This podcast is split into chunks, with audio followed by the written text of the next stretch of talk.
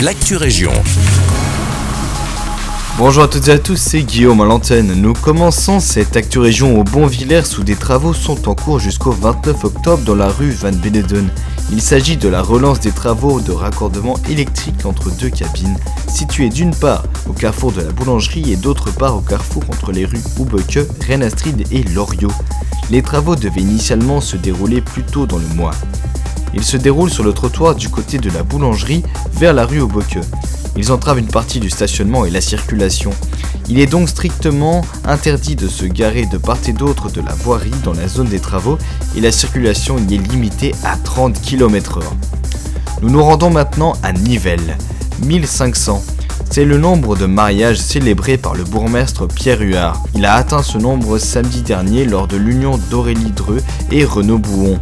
Il a commencé à célébrer les mariages en 1996 alors qu'il était encore échevin.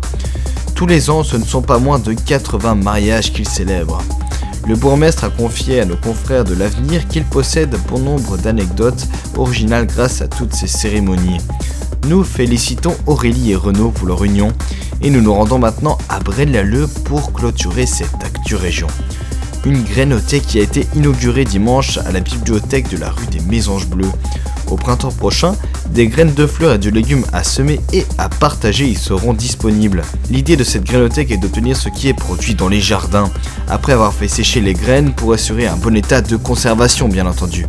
Il faut également éviter d'y déposer des graines dont les plantes ont été traitées et aussi les graines des légumes qui viennent du commerce, car elles sont trop souvent stériles. Lorsqu'un dépôt y sera fait, des informations comme le nom de la plante, la date de récolte des graines, la période de semis ou encore le type d'exposition pour une pousse optimale y seront renseignées, et ce pour chaque graine. La grénothèque est installée dans la section adulte de la bibliothèque. Au printemps, les particuliers pourront y prendre jusqu'à 5 sachets. Récemment, une grénothèque a également ouvert à Senef. Ce genre d'initiative plaît beaucoup, et on espère que l'idée va germer partout ailleurs. C'est déjà tout pour l'actu région. Merci pour votre écoute, il me reste à vous souhaiter une très belle journée.